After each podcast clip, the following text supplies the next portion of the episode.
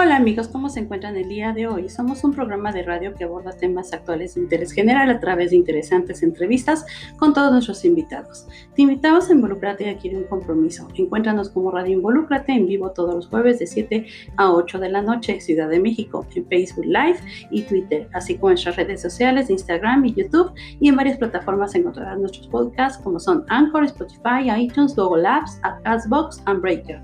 Te espero Irma Ferreira, productora y locutora, presidenta We are a radio program that addresses current topics of general interest through interesting interviews with all our guests. We invite you to get involved and make a commitment. Find us as Radio Involucrati Live every Thursday from 9 to 8 p.m. Mexico City on Facebook Live and Twitter, as well as on our Instagram and YouTube social networks and on various platforms you will find our podcasts such as Anchor, Spotify, iTunes, Google Apps, Castbox, and Breaker. I am waiting for you, Irma Ferreira, producer and broadcaster, president founder of SOS Linda Vista, Manos Unidas AC.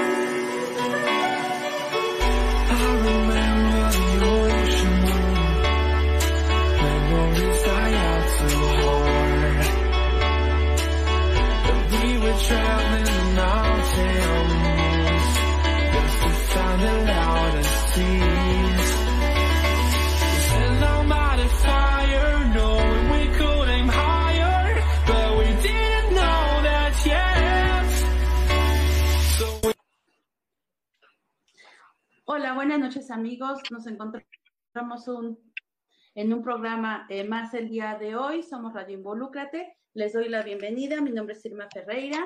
Espero que nos acompañen durante esta transmisión. Nos encontramos en nuestras redes sociales. Ahí pueden ver el programa en vivo. Estamos transmitiendo en Facebook y pueden encontrarlo también en vivo en Twitter. El día de mañana lo subiremos a YouTube y también lo pueden encontrar como podcast. Si quieren ustedes checar estas redes sociales, en nuestras publicaciones las pueden encontrar y todos aparecen como Radio Involúcrate. Les he comentado que somos una estación de radio por internet que los involucra, los involucra con su vida, que los acerca a todos los temas que son de actualidad y es una invitación para que ustedes participen en estos temas que son temas que abordamos, que son muy contemporáneos el día de hoy y que son de interés general. Hemos estado enfocando varios programas a lo que vienen siendo los temas de COVID, que desgraciadamente pues es la pandemia que estamos sufriendo, que tenemos muchas familias afectadas en pérdidas materiales, en pérdidas eh, pues de seres queridos, de amigos y pues bueno, a través de este programa les doy una sincera pues condolencia, eh, pésame por todas esas pérdidas de amigos y familiares que estamos teniendo. Eh, créanme que es de corazón que yo se los menciono porque, bueno, tenemos acercamiento, yo creo que hoy en día todos con alguna persona que ha perdido un familiar y si no, pues directamente uno mismo ha estado en esas pérdidas. Y bueno, el día de hoy tocaremos un tema que es relacionado con el COVID, eh, que no habíamos abordado directamente eh, el tema de los niños. Hemos tocado lo que es el tema de COVID, pero pues para ansiedad, para los adultos y de los niños estuvimos tocando enfocado en la educación, lo que está pasando con la educación en línea, con los colegios. Pero, ¿qué está pasando psicológicamente qué está pasando eh, con ellos, con lo que están sintiendo, con lo que están viviendo hoy en día, qué necesidades tienen. Y para eso, bueno, pues tenemos una gran amiga el día de hoy que nos acompaña en este programa de radio, que ha participado ya con nosotros en otras ocasiones. Es eh, la doctora Selene Lagunas, ella es doctora en psicología, doctora educación especial y cuenta con doctorado honoris causa, es profesora de la UNAM y está encargada del Departamento de Psicología de un laboratorio. Y el día de hoy pues se llama Infancia en Pandemia. ¿Qué están pasando nuestros niños en esta pandemia? ¿Cómo están viviendo su infancia en esta pandemia? Y pues le damos la bienvenida, este, doctora Selene, un gusto que estés con nosotros, bienvenida y pues ya sabes, aquí es tu programa de radio y pues bueno, abordemos el tema que es especialidad en lo tuyo. Muchísimas gracias. La verdad es que eh, la invitación es un honor estar contigo. Eres una persona excelente que siempre estás en pro del trabajo hacia todos, a la comunidad. Eres alguien que piensa siempre en ayudar a las personas y para mí es un honor poder colaborar contigo y sobre todo en un programa de radio en donde eh, siempre he sentido que es mi casa. Entonces, bueno, quiero, quiero dar las gracias. Gracias por la confianza, sobre todo, a ti y a todo tu equipo de trabajo. Eh, es un tema maravilloso eh, porque, porque la verdad es que es poco abordado. Se habla mucho acerca de, pues, de esta situación biológica de la enfermedad, se habla mucho de la situación económica en el país, de qué es lo que está pasando a nivel económico, pero se ha dejado muy de lado eh, esta parte de los efectos psicológicos que se ha producido a través del COVID y que todos, absolutamente todos, a nivel mundial, porque además es una enfermedad que no se está dando en México, sino que es una enfermedad mundial que todos estamos padeciendo y que, y que no sabemos aún a lo que nos estamos enfrentando, ¿no? Entonces, si para nosotros los adultos es bastante complicado, la, eh, esta parte de, esta pequeña parte del pastel que son los niños de este todo, pues aún se están enfrentando a una situación todavía más complicada porque ellos no pueden alzar la voz y en muchos casos ni siquiera pueden expresar cuáles son sus sentimientos, cuáles son las emociones. Y nosotros estamos tan preocupados porque hemos tenido pérdidas de todo tipo, este, algunos laborales, algunos económicas, algunos este, el encierro y, y obviamente en estos últimos días, en estas últimas tres semanas, creo que algo que veíamos como lejano porque escuchábamos que que un fulanito o las estadísticas habían estaba enfermo y había muerto, cada vez esto se va acercando más a nuestras familias. Entonces, ahora escuchamos al tío, al primo, al sobrino, a gente más cercana, al vecino, al amigo, al médico, al maestro que se está enfermando, ¿no? Y entonces eh, nosotros vivimos nuestros duelos, pero no nos detenemos a pensar cuáles son los duelos de los niños, porque los vemos funcionales. Y la realidad es que es este pedacito del pastel que es el que menos habla, el que menos se queja, pero el que más lo está sufriendo, ¿no? Empezando incluso hasta con las clases en línea, o sea, ellos cambian su entorno por completo, dejan de socializar con sus pares, dejan de salir a la calle por miedo al contagio, eh, están empezando a, estar encerrado en cuatro paredes, en una casa en donde ya conocen todo y en donde tienen que convivir 24 por 24 ¿cómo se dice? 24 por 7 y ya casi por 365, porque ya vamos a cumplir un año, que, que, están encerrados y que no pueden hacer absolutamente nada porque no pueden salir y no estar acostumbrados a estar conviviendo con papás todo el día, con hermanos todo el día, que no están acostumbrados a estar encerrados. Y entonces imagínate esos niños que son, por ejemplo, hiperactivos, que requieren salir, que requieren gritar. Cualquier niño requiere jugar, obviamente, pero está encerrado y sin pares. Y ahora que comienza este ciclo escolar en donde comienza desde inicio a través de, de por línea, entonces ni siquiera conoces a tus compañeros. No sabes quién está dentro de la clase en muchas ocasiones. Entonces, ha repercutido muchísimo. Dentro de, del consultorio, claro que he tenido eh, siempre problemas de niños depresivos, ¿no? Pero ahorita eh, yo creo que el 90-80% viene con trastorno mixto. ¿Qué es un trastorno mixto? Déjenme explicarles. El trastorno mixto está compuesto por dos situaciones, por depresión y por ansiedad. El niño está depresivo, ¿por qué? Porque tiene miedo, o sea, tiene mucho miedo a perder a mamá, a perder a papá, a escuchar que no puede ver al abuelito, a la abuelita, porque se pueden enfermar tienen miedo a que es un virus que no pueden controlar, que está fuera de control y ven a papás enojados, a papás peleando todo el tiempo, a papás angustiados y el niño no puede hacer absolutamente nada. Y el otro componente del trastorno mixto es la ansiedad, el temor al futuro. ¿Y ahora qué va a pasar? ¿Qué va a suceder si llega a mi casa o si ya llegó a mi casa, ¿por qué murió mi abuelito? ¿Por qué murió mi tío? ¿Por qué no me pude despedir de la abuelita? ¿Por qué ahora ya no es la misma maestra? ¿No? Entonces, esto está provocando en el niño un trastorno mixto y es el niño quien no lo habla. ¿Y cómo lo experimenta? pues lo experimenta siempre que hay depresión en el niño. El niño no es como el adulto que se recuesta, que no se quiere levantar, que llora. El niño experimenta su depresión de diferente manera. ¿Cómo, cómo lo expresa? Enojándose. O sea, ahora vemos que el niño está enojado y empieza a tener comportamientos diferentes a los que tenía antes.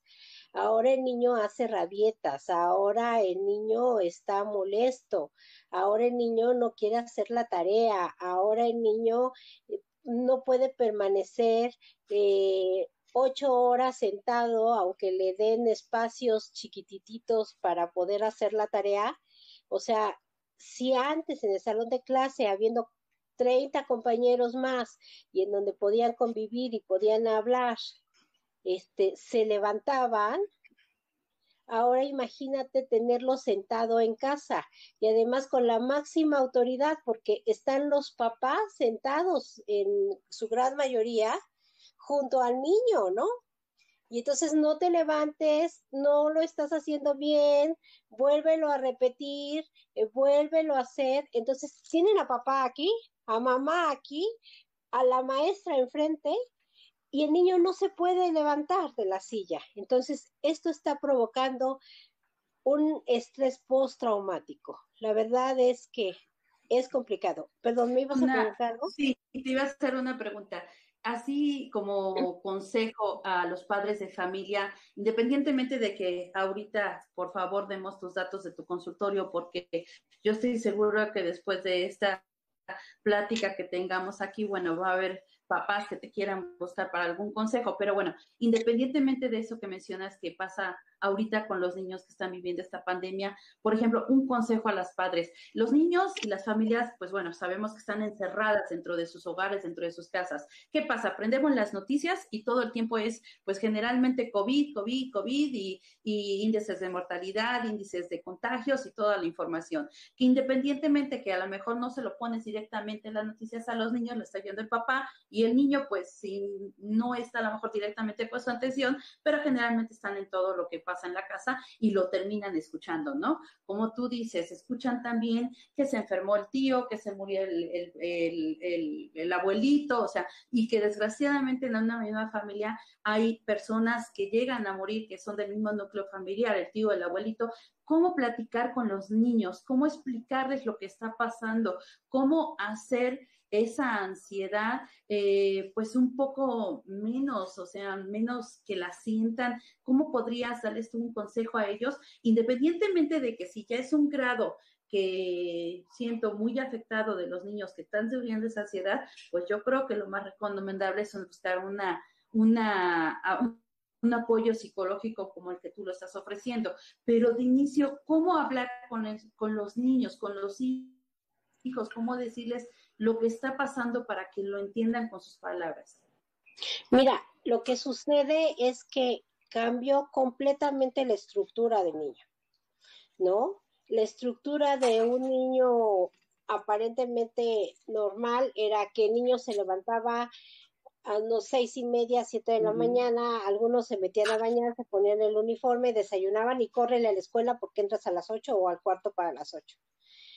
Ibas a recoger al niño a las dos, tres de la tarde, no lo sé, y este llegaban a casa, se quitaban el uniforme, se sentaban a comer, hacían la tarea y algunos tenían incluso alguna actividad por la tarde, ¿no? Esto cambió completamente la estructura, ¿no? Porque ahora el niño se puede sentar, este, si es que utilizas uniforme, pues te pones el uniforme, pero este, te puedes levantar 10 minutos antes de que empiece la clase y no desayunar hasta el refrigerio de las diez y media, por ejemplo, ¿no? Y, y ya no se van a dormir a las ocho y media, nueve de la noche que se dormían antes, porque ahora se pueden dar el lujo de dormirse a las doce, una de la mañana y no pasa absolutamente nada porque incluso hasta en casa los horarios se movieron. ¿Cómo poder ayudar a un niño para que no tenga importante, eh? porque están empezando a tener problemas importantes del desarrollo. O sea, se ha visto que los niños no están creciendo y que ha aumentado la tasa de, de falta de atención, concentración y memoria, ¿no? Entonces esto está provocando que el niño aparentemente esté aprendiendo, aunque no lo esté haciendo. O sea, el que el niño esté sentado ocho horas no significa que esté aprendiendo. Entonces, ¿cuál sería el tip? Es hacer una nueva estructura, reaprender una nueva estructura en casa, ¿no? Comenzar a, tener nuevamente horarios como si estuviéramos eh, como, como con antelación, o sea, eh, imaginándonos que papá y mamá van a salir a trabajar o papá va a salir a trabajar y el niño tiene que entrar a una hora a la escuela y tiene que salir desayunado y tiene que tener su refrigerio, su colación y tiene que comer a determinada hora. ¿Cuál sería el primer tip? El primer tip es tener estructura hacer una estructura en casa. No porque estemos en, con COVID y el niño esté eh, en casa, significa que se va a dormir a las 11 de la noche. O sea, el niño tiene que irse a dormir dependiendo de la edad, obviamente, para ver las horas de sueño, porque cada edad tiene un horario de sueño. Pero el niño a las 9 de la noche, nueve y media de la noche, tiene que estar por mucho ya durmiendo. ¿Qué significa esto? Que al otro día va a amanecer descansado, va a amanecer con ganas de poderse sentar a tomar su clase en línea o hacer las actividades que le corresponden. De lo contrario, el niño va a estar cansado. Entonces, ¿qué tenemos que empezar a hacer? Una estructura. O sea, ¿a qué hora te vas a levantar? ¿Te vas a bañar? ¿Te vas a poner el uniforme o te vas a poner una sudadera? Pero a la hora que te sientes, ya deberás de estar peinado, lavado de la cara, lavado los dientes, este, tener la estructura que tenías cuando ibas a la escuela. Sentarte a hacer la tarea o sentarte a hacer la actividad que vas a hacer en un horario específico de 8 a 2 de la tarde, los niños que van a escuela de gobierno de 8 a 12 y media, pero llevar exactamente la misma estructura a la hora que hay que estudiar, en la escuela es la hora que tienes que estudiar en casa, ¿no? Pero tienes que sentarte no con pijama, ni con sandalias, ni con el cabello levantado, o sea, tendrás que sentarte de manera formal, haber desayunado a las diez y media, once de la mañana tu colación y que tengan un horario de descanso.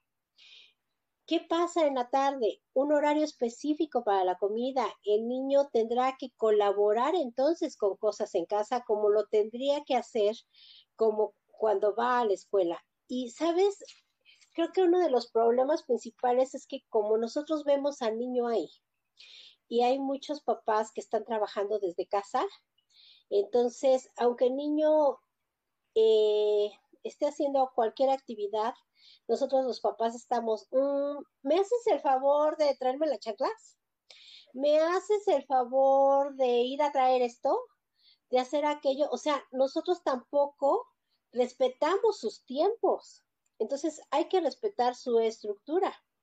Que coma Entonces, todo te interrumpo tantito te interrumpo tanto. Independientemente, entonces, lo que tú nos mencionas es que más que unas palabras, yo creo que los hechos y la estructura que le demos en el hogar es lo que le va a ayudar al niño principalmente. El no cambiar la rutina que nosotros traíamos y que él se, de alguna manera sienta que trae las mismas obligaciones y responsabilidades que traía cuando asistía físicamente a la escuela eso va a ser pues gran parte de, que, de que él pueda estar bien, de que pueda estar en sus emociones bien. Entonces eso es muy importante. Y creo que además de una estructura, eh, porque es importante la escuela, pero lo más importante es, no es la calidad, no es la cantidad de tiempo, sino la calidad de tiempo, ¿no? Mm. Porque muchos papás están trabajando desde casa, pero eso no significa que estén con los niños ellos están trabajando. Entonces es que el papá se pueda dar el espacio para realmente sentarse con el niño. O sea, sentarse con el niño, darle amor, darle afecto, platicar con él y explicarle, mira, sabes, el niño se entera porque escucha las conversaciones de los papás. El niño se entera porque prende la televisión y lo que está escuchando es que ya hubieron tantos muertos que no hay lugar en el hospital. Entonces el niño se espanta y se asusta. Y nosotros damos por hecho que el niño entiende igual que un adulto. Y no es cierto, el niño es vulnerable. Pero muy pocos papás se sientan con el niño a explicarles qué es lo que está sucediendo, que es una situación a nivel mundial, que no pueden salir porque yo he escuchado a muchos niños en terapia que me dicen, eh, ¿sabes qué? No voy a, este, eh, cuando estamos en línea, ¿sabes? Ya te dejé de ir a ver Cele porque si salgo me muero, ¿eh? Porque voy a tener coronavirus, porque ni siquiera dicen COVID, ¿no? Coronavirus. Y entonces le dices, oye, mi amor, ¿y sabes qué es eso? pues sí, la enfermedad que mata, ¿no? Pero, pero no saben qué, qué es lo que está pasando realmente, no saben que es una enfermedad a nivel mundial, no saben que es este una bacteria, que es un virus, no saben que este que, que para qué se tienen que cuidar. Lo único que saben los niños es que están aterrorizados porque se tienen que poner gel, porque se tienen que lavar las manos, porque si no es así se van a morir.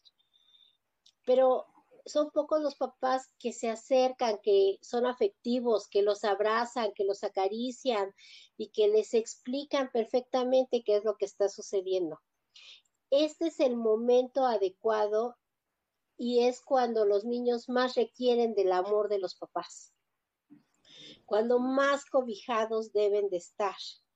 Y, no les pido que estén todo el día apapachándolos y besándolos pero pueden estar esa media hora perfecta con el niño sentado haciendo un rompecabezas, jugando este algo, algún juego de mesa, pero que realmente sea tiempo de calidad, porque no porque estén todo el día en casa, significa que estén con el niño. Eh, yo escucho mucho esta parte de, no, es que eh, ahora es cuando más estoy con mi hijo. No es cierto, ahora es cuando menos estás con tu hijo, porque antes cuando estabas en la oficina llamabas para preguntar si ya había comido, preguntabas cómo le había ido, al cómo le había ido en la escuela, si había tenido algún alguna dificultad con algún profesor.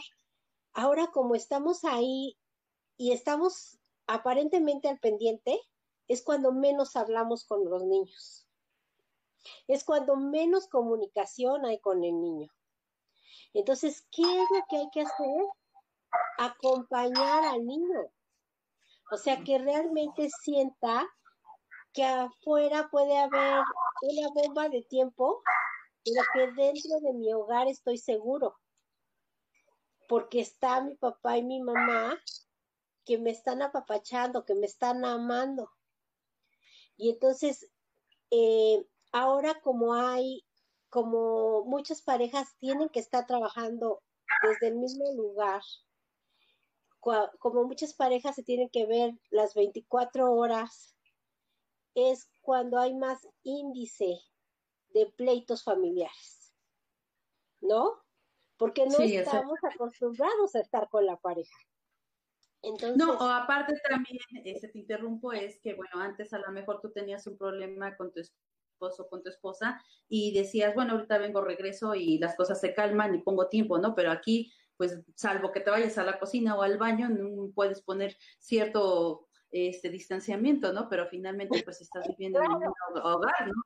Exactamente. Y los niños, como tú dices, están enfrentando todo eso, ¿no? Están, están como lo hemos dicho siempre, que son una esponjita y estar absorbiendo, pues imagínate estar absorbiendo todo, todo lo que mencionas, o sea, qué estrés para el niño si uno como adulto lo trae.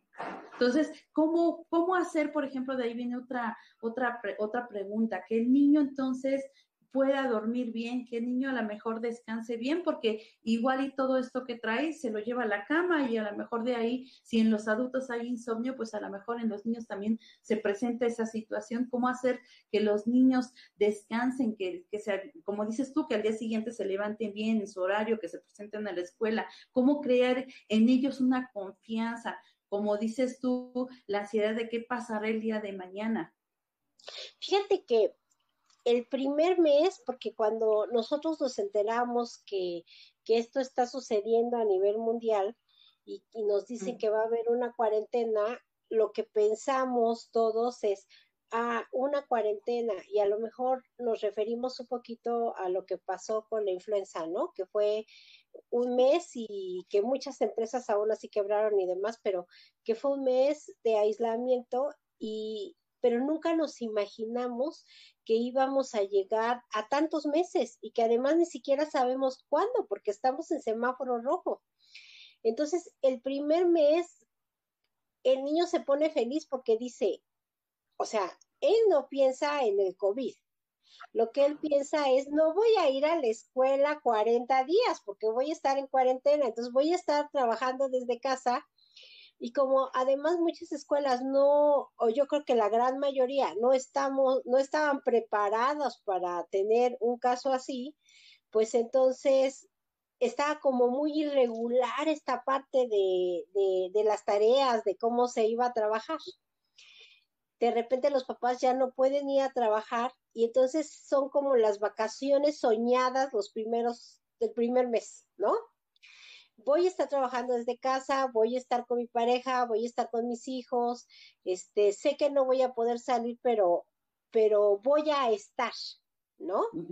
Y para ellos son las vacaciones, pero ¿qué pasa? Empieza el segundo mes, el tercer mes, el cuarto mes, y esto no se acaba. Y entonces te empiezas a dar cuenta que, que no sabes cuándo se va a terminar que, ya ahora sí ya tienes a papá y a mamá ahí 24 horas, que el día del cumpleaños no te pueden, no te pueden festejar porque no se pueden unir todos los familiares, que mucha gente tuvo una Navidad o un año nuevo en línea en donde todos se saludaban y en todos festejaban, pero cada quien desde su casa. O sea, ya no pudieron hacer la reunión que ellos hubieran querido. Entonces, a esto es a lo que me refiero, o sea, que tenemos que acostumbrarnos a un nuevo rol de vida, ¿no? Porque el futuro llegó y llegó inesperadamente. O sea, nosotros sabíamos que íbamos a poder tener un programa de radio, a lo mejor en línea, pero estamos acostumbrados a que yo iba a la cabina y tú me entrevistabas. Y yo veía, ejemplo, a tu niño que estaba a un lado ahí coloreando, pero el niño estaba con su mamá, pero teniendo su propia vida, ¿no? Ahora no, ahora hasta para el niño fue complicado porque tuvo que aprender las herramientas que nunca se imaginó que iba a aprender haciéndolo en línea o tener que que saludar al compañerito desde una cámara y no poderlo tocar porque nosotros somos humanos y somos personas de tacto, ¿no? O sea, tenemos que tocar, tenemos que besar, tenemos que acariciar, tenemos que jugar, que reír, que saltar. Entonces hubo un cambio. ¿Qué es lo que tenemos que hacer con este con respecto a tu pregunta? Es reestructurarnos. O sea, volvernos a reestructurar, a reaprender. O sea, no hacer una estructura, es hacer una estructura, pero no una estructura idéntica como la teníamos con anterioridad, porque no estamos igual como estábamos antes. Entonces, ahora es diferente los horarios, ahora es diferente porque papá y mamá ya están enojados, no se hablan y antes no me daba cuenta. Pero ahora me tengo que dar cuenta porque si vivo en un departamento de dos recámaras, escucho todo. Y entonces ahora sí me doy cuenta que mis papás están peleando porque uno no tiene trabajo, porque el otro no tiene dinero, porque me tengo que dar cuenta que el vecino tiene COVID y que a lo mejor estoy a dos puertas y que eso oigo, escucho que le aterra a mi mamá, ¿no? Tenemos que hacer una estructura pero con concepto de realidad, con lo que estamos viviendo hoy. O sea, no podemos pedir que hagan una estructura con lo que no tenemos.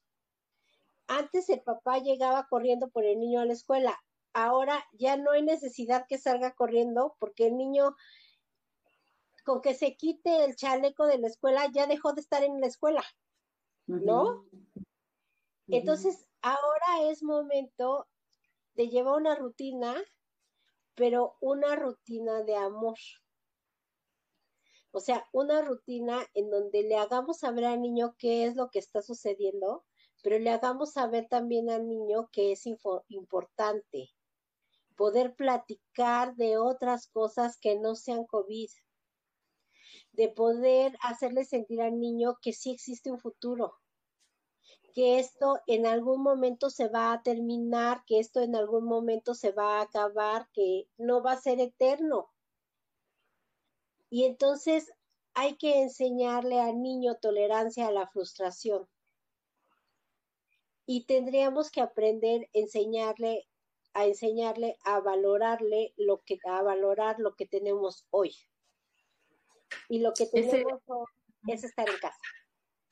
Ese es un punto muy importante que tú estás mencionando, el aprender a valorar y a dar gracias de lo que tenemos el día de hoy a falta de tantas pérdidas y carencias. Es muy importante que, que concienticemos esto a los niños y también es importante que aunque es, bueno, hace unos programas el pasado anterior, bueno, fue en el pasado, comentamos que sí, que aunque finalmente es una enfermedad que está causando tantas muertes, pues no es una enfermedad que tenga un gran índice de letalidad. ¿Por qué? Porque suena, no hay coherencia en mis palabras probablemente, pero hay factores de riesgo, hay circunstancias en las que la persona fallece, otra no fallece, y, y lo que nos han mencionado también, que si es una enfermedad tratada y cuidada y atendida tiempo, pues muy probablemente sea que no fallezcas. Entonces, pues también a lo mejor hacerles entender a los niños que sí, que existe, que sí, pues sí hay gente que está falleciendo, pero no quiere decir con eso que todos en un momento dado pues vayamos a, a, morir, ¿no? Entonces, un poquito, dar un poquito de tranquilidad a los niños, porque también otra cosa, Selena, a lo que se enfrentan es al día de mañana, que no sabemos ni para cuándo sea, el regresar a la, a la, escuela, que también hay, ¿qué va a pasar con eso si ahorita están cultivando ese miedo, como tú dices, a salir? Entonces, pues sí, son muchos temas que nuestros pequeños niños se están enfrentando. Ay, perdón. Yo en lo personal, pues bueno, tengo a mi pequeño y yo lo cambié de escuela. Gracias a Dios estamos muy contentos con la escuela en la que él está y pues lo pasó lo que tú mencionas, no conoce a sus maestras. Bueno, han habido así como que algunos este, eventos así a, con distancia de por medio, pero en realidad pues no los conoce, no ha convivido con sus, con sus este, compañeritos y todo, y pues se ha tenido que acostumbrar a estar adaptándose así a su nuevo colegio. Y fíjate, si esto es muy difícil para los compañeritos que, que ya conocías con anterioridad, ahora imagínate para los que cambiaron de escuela, por ejemplo, que pasaron de primaria a secundaria, de los que de kinder a primaria, que no conocen a la Miss, que no conocen a ningún compañerito, que no saben quién son y que además este, ni siquiera conocen la escuela, porque hay algunos niños que ni siquiera han pisado la escuela. ¿no? Entonces, ahora eh, complicado porque ahora la casa se volvió escuela, se volvió casa, se volvió hogar, se volvió todo. Entonces, ¿qué es lo que nosotros sugerimos? Lo que nosotros sugerimos es que hagan actividades dentro de casa y que puedan, este, que consigamos, hagamos como un grupo de niños que se puedan comunicar a lo mejor por las tardes, ¿no? Que tenga un amiguito en donde pueda llamarle o hacer una este video una videollamada y preguntarle cómo están y que puedan hablar, porque sabes a qué nos estamos también enfrentando, Irma, nos estamos enfrentando a la crisis de los videojuegos. Sí. A la nana electrónica, ¿no? A eso nos estamos enfrentando aquí como están en casa, entonces, para que no se aburran, entonces les prendemos el videojuego y pueden estar dos, tres horas y al fin con eso no van a dar guerra, no se van a aburrir y, y, y los vamos a tener entretenidos y entonces algunos padres ya no se sienten o ya no nos sentimos tan culpables, ¿no? De que el niño tenga que estar encerrado pero las repercusiones que vienen posteriores van a ser mucho, muy complicadas, porque ahorita nos estamos sometiendo a una crisis de trastorno mixto, a ansiedad con depresión, a la fobia, a los miedos a, a la muerte, a la pérdida, a este a la falta de socialización, a la falta de lenguaje, porque ya no hablan absolutamente con nadie, este solamente están sentados viendo la televisión, a la nana electrónica pero posteriormente vamos a tener, en cuanto esto termine y ellos regresen a clases, vamos a tener problemas de otro tipo, porque los niños estuvieron jugando tres horas en el videojuego, porque el niño eh, ya no tiene este horario que yo te decía, y entonces lo que estamos viendo ahorita es que muchos niños con los que habíamos avanzado eh, en esta parte de desarrollo motriz, en esta parte de desarrollo intelectual, de la inmadurez visomotriz, por ejemplo, en, los trastornos de atención, eh, en, el niño Asperger, que por ejemplo Asperger, que tenía que convivir socialmente y que le estabas enseñando a socializar y a ser tolerante a la frustración, todos estos tratamientos quedan, este, quedan tirados a la, este, hechos a un lado, ¿no? Y entonces cuando ellos regresen a la vida cotidiana, vamos a tener muchos problemas porque van a tener problemas de atención, de concentración, de memoria, una inmadurez de función de ejecución, que es planeación, organización y ejecución. ¿Por qué? Porque precisamente por eso existen los colegios y por eso existen las escuelas, porque nosotros somos seres biopsicosociales, o sea, forzosamente tenemos que tener o socializar con el otro tienes que jugar, tienes que gritar con el otro, incluso tienes que pelear con el amigo para tener tolerancia a la frustración, ¿no? Para poder defenderte ante la vida, o sea, el niño que no pelea, el niño que de repente no se agarra del chongo con otro niño, pues entonces también estás quitando como esa capacidad de poder defenderse ante la vida, ¿no? De, de, esta intolerancia a la frustración. Eh, vamos a tener problemas complicados si ahorita no cambiamos de estructura.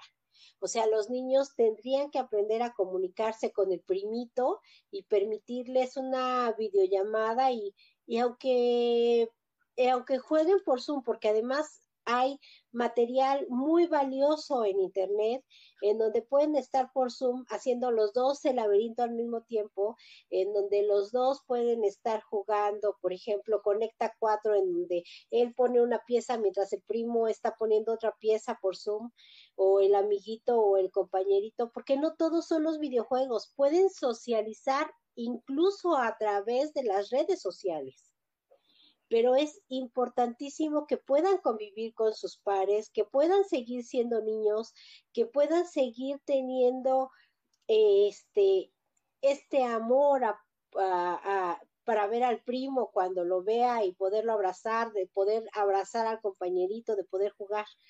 Porque lo que va a pasar es que cuando regresemos, el niño no va a saber socializar le va a costar más trabajo socializar. Entonces, imagínate el niño autista, imagínate el niño con Asperger, imagínate al niño que era oposicionista desafiante y peleaba con todos los compañeros, pues vamos a regresar con problemas graves dentro de la estructura social, porque le estamos quitando este pedazo de poder jugar, de poder compartir con sus pares. Y entonces está compartiendo solamente con los hermanos, que si bien les va son más o menos de la misma edad, pero si los hermanos son adultos y los papás son adultos y solamente ellos están como niños, pues le estamos atrofiando esta parte social. Esta habilidad y recordemos que para el aprendizaje, que es algo muy importante, el niño tiene que interactuar y tiene que tener esta motricidad fina y gruesa, o sea, eh, si no hay motricidad gruesa, que es eh, el poder colgarse, brincar, saltar, hacer cojito, jugar fútbol, que lo lleves a natación, entonces se atrofia esta parte frontal del aprendizaje y entonces tenemos problemas. Por eso es que dentro de la terapia nosotros lo primero que decimos es tiene que tener un ejercicio, una actividad por la tarde para que podamos desarrollar neurológicamente aquellas áreas del cerebro que les falta la madurez. Pero ahorita, o sea, no podemos sacar a los niños al parque a que jueguen, no podemos sacar al niño a que vaya a la escuela, no podemos sacar al niño a que salga a la privada o que venga otro niño a jugar este al patio porque todos estamos vulnerables ante un contagio. Entonces, ahorita, ¿qué hay que hacer? Estructura una nueva estructura con concepto de realidad, platicar con ellos, explicarle qué es lo que está sucediendo, darles amor, acariciarlos, apapacharles, darles seguridad para que el niño no pierda autoestima. Pero cuando regresemos a semáforo verde, la chama que tenemos como papás y que tenemos como terapeutas y que tenemos como profesores va a ser tres veces más grande de la que teníamos, porque entonces tenemos que volver a rehabilitar, a, volver a diseñar este aprendizaje en el niño, porque el niño tendrá que volver a convivir y volver a aprender a convivir. Sí, mira, eh, te interrumpo ahorita tanto para que aprovechándonos de tu información, tus datos, tienes tú un consultorio, estás dando lo que son consultas presenciales, las das en línea, donde te pueden contactar, tus redes sociales, también si tienen cualquier duda, pues bueno, en lo que termine el programa pueden ponerla ahí en nuestras redes sociales, en Facebook, eh, pueden poner los comentarios y con gusto se los contestamos, que está como Radio Involúcrate en Facebook. Si puedes dar tus datos de contacto, por favor, Selene. Claro que sí, mira, soy, mi nombre es Selene Lagunas, soy Selene Lagunas González, eh, soy directora de CEPIA. Nosotros estamos ubicados aquí en la colonia Prado Vallejo, eh, realmente eh, son que 10 cuadritas del Metrobús Júpiter. Estamos en esta zona que es Lindavista, Torres Lindavista, este Vallejo, eh, ocupamos parte de Tlanepantla, este, está como muy bien orientado el consultorio como para poder llegar ya sea en automóvil o en transporte público. Eh, bueno, eh, somos un centro que damos consulta a niños con algún problema de aprendizaje.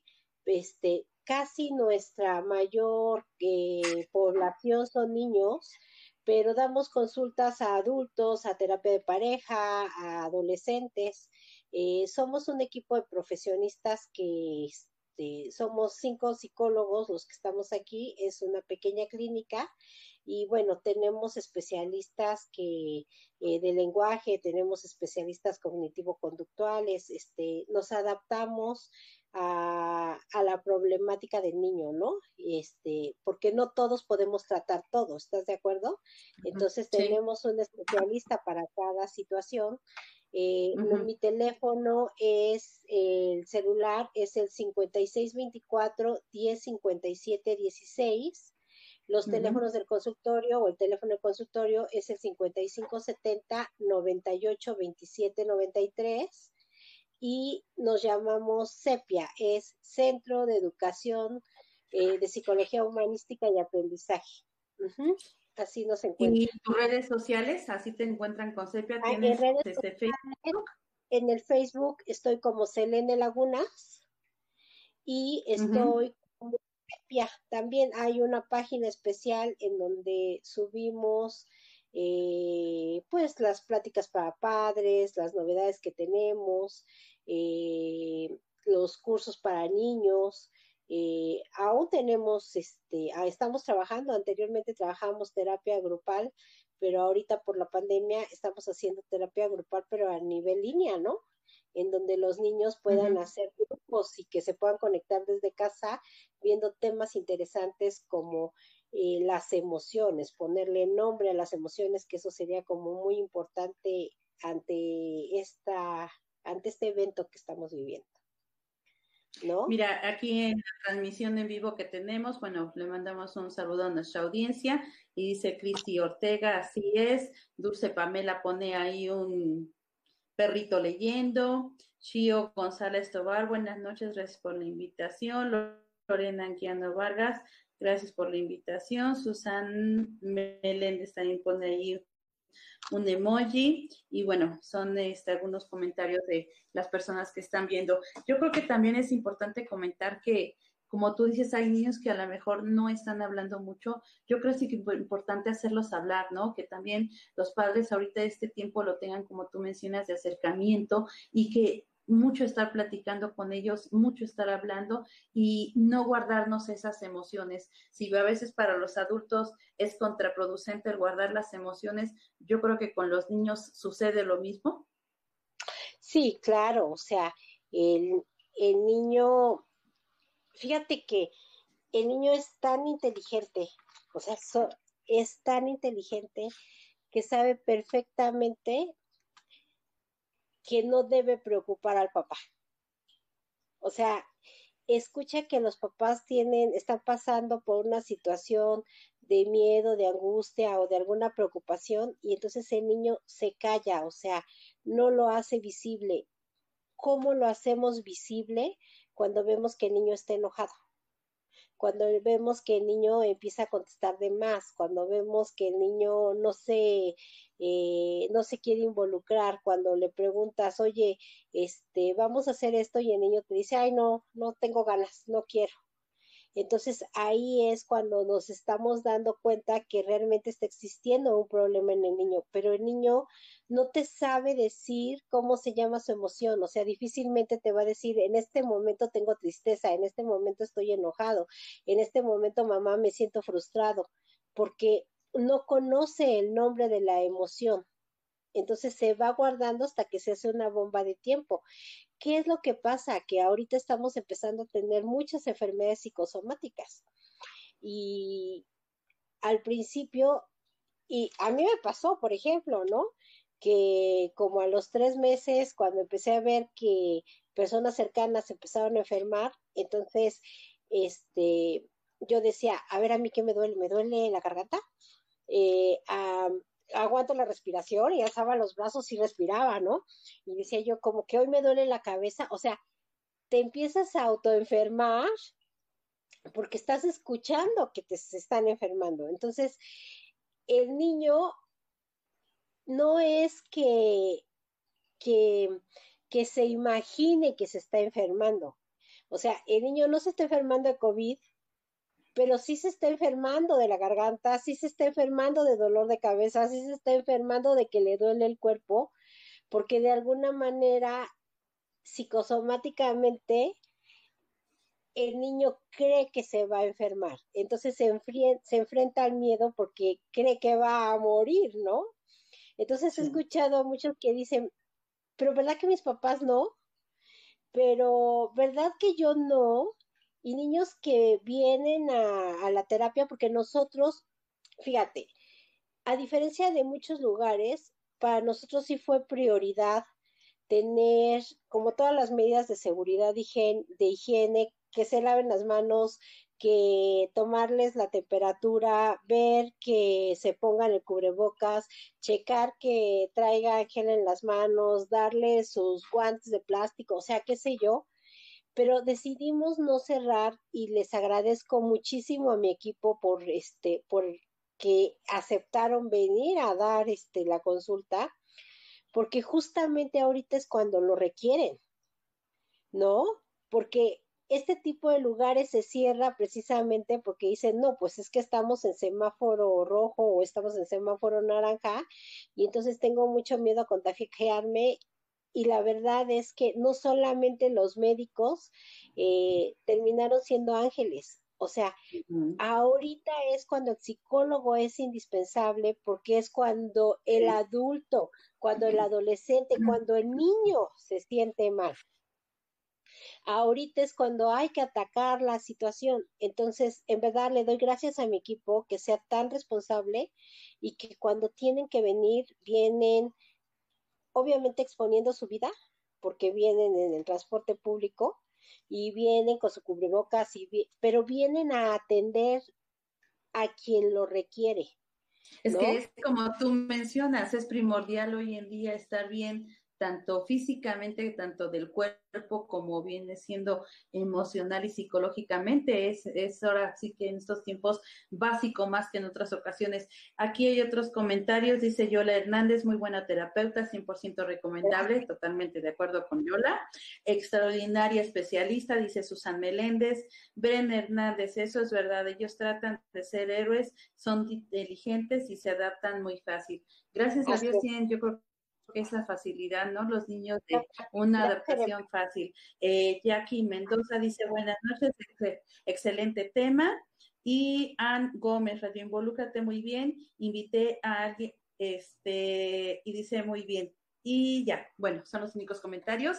Pues bueno, eh, Selene, mucho gusto que hayas estado con nosotros. Realmente sabemos que tú tienes muchos años de, de, experiencia y todo eso se ve reflejado en todas las consultas que tú das hacia los niños y que tú estás brindando tanto en línea como estás en tu consultorio todo el tiempo ahí presente. Y bueno, a mí me consta, he tenido un acercamiento muy cercano contigo y sé del compromiso que tienes con los niños. No es nada más un niño que va y viene, sino es un, pequeño que te preocupa a ti sinceramente de corazón y que tú en cualquier circunstancia siempre vas a estar apoyándolo y me da mucho gusto que siempre participes con nosotros.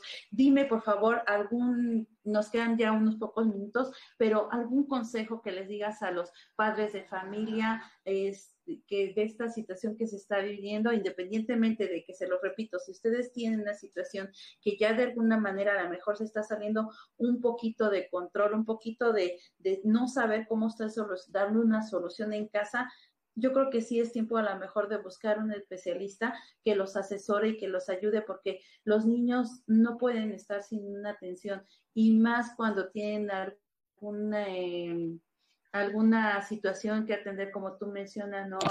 Asperger o alguna situación en especial. ¿Algo que les quieras comentar a nuestra audiencia? Yo creo que lo principal es que estemos observando todo el tiempo a los niños, que veamos si tienen algún cambio de temperamento, si tienen una sensibilidad diferente, este, emocional. Cada niño es diferente, pero nosotros conocemos a nuestros hijos y sabemos cuando algo no está bien y cuando hay algún cambio, entonces tenemos que estar checando si hubiera algún cambio hay que este, tratar de responder a todos los temores. Eh, debemos no e intentar no contagiar al niño con nuestros propios temores. Entonces, hay que explicarle cuál es, eh, cuando hay alguna pérdida de algún familiar, este, no tenemos por qué ocultarle que el abuelito está enfermo o que el abuelito partió. O sea, tenemos que hacerlo con un concepto de realidad, obviamente a su edad, a la, este, bajarnos al nivel del niño, pero el niño tiene que vivir cuál es la realidad que se, que, en este momento se está manejando. Entonces tenemos que ser sinceros, tenemos que hablar acerca de estos temores, tenemos que intentar que el niño tenga una competencia social. ¿Qué significa esto? Pues que conviva, aunque sea por línea, pero que conviva con sus iguales, que conviva con el primo, con el hermano, con el vecino, por lo menos en línea. Eh, te digo, ahorita estas redes sociales también nos están ayudando muchísimo porque hay formas, por ejemplo, Zoom, en donde puedes estar interactuando uno con uno y pueden estar jugando y no necesariamente que sean videojuegos, sino pueden ser juegos de aprendizaje que, que el niño pueda este, hacer un rompecabezas, por ejemplo, con otro niño de su edad, que puedan platicar, este, que nosotros impulsemos al niño para que pueda expresar sus emociones, preguntarle qué siente, cómo se siente, intentar comunicarnos, hacerle saber que nos es muy importante escuchar cuáles son sus preocupaciones y sus temores. Que, incluso también, eh, incluso también, perdón, este, cuando es su cumpleaños, pues preocuparnos por él y hacerle su reunión con sus amiguitos en Zoom, digo, no, porque estemos ahorita en este aislamiento, tenemos que dejar pasar eh, sin tomar en cuenta una fecha tan importante para ellos. Y otro consejo también que, si me permites dárselos, cuando estemos tratando temas con nuestros niños, de cualquier explicación, yo un consejo que les doy, si están, son de 10, 9, 3, más pequeños que unos, bájense a su, bájense. Eso quiere decir de, de su estatura, ínquense, porque siempre es mejor cuando ustedes están dando una explicación a un niño, estar a la altura de él, viéndolo a sus ojos y no tratándole de explicar sobre todo un tema que sea de mucha conciencia en un desnivel de altura. Ese es un consejo que yo les, les doy en lo personal. No sé si tú estés también de acuerdo con ese consejo, pero bueno, creo que es algo que también es, este, sé que debe de, que funciona, ¿no? Y más en estas situaciones tan difíciles que estamos pasando. Imagínate, el niño voltea a ver al padre hacia el cielo como si fuera un gigante, ¿no? Y entonces nunca va a estar a su altura, nunca, va a ser igual, o sea, siempre te va a ver como un signo de autoridad. Entonces, el bajarte a su nivel, el verlo a los ojos, el tocarle el hombro, es maravilloso para el niño porque entonces siente, se siente tranquilo, le da seguridad, siente que su familia está más relajada, que es más afectuosa y entonces es, esto forma la capacidad de poder expresar con mayor comunicación sus emociones, de expresar este cómo se siente y que tenga este pues poder compartir con papá a lo mejor algunas actividades comunes y poder incluso establecer estas rutinas que estando en casa pueden ser flexibles, pero que tienen que ser rutinas, ¿no? Sí, mira, aquí hay otros comentarios. Ana, no, ya le dije, dice Cecilia Padierna, saludos a la doctora Selene, un tema que nos preocupa y nos debe ocupar. Gracias. Erika Hernández, excelente tema para todos, fue un cambio muy grande, estamos de acuerdo con contigo, Erika, tanto para papás e hijos y ha sido difícil y complicado sobrellevar la situación, pero no imposible. Excelentes recomendaciones.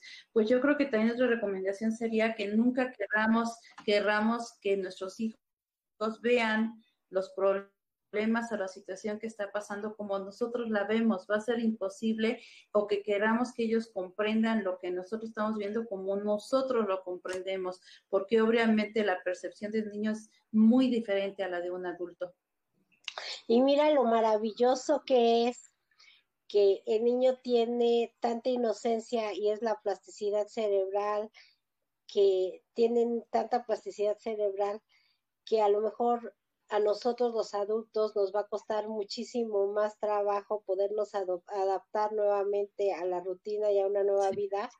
Y el niño el primer día de clases va a llegar aventando la mochila y lo que va a llegar es diciendo es, mamá, vi a mis amiguitos, mamá, jugué, mamá, brinqué, mamá, mi maestra es de este tamaño.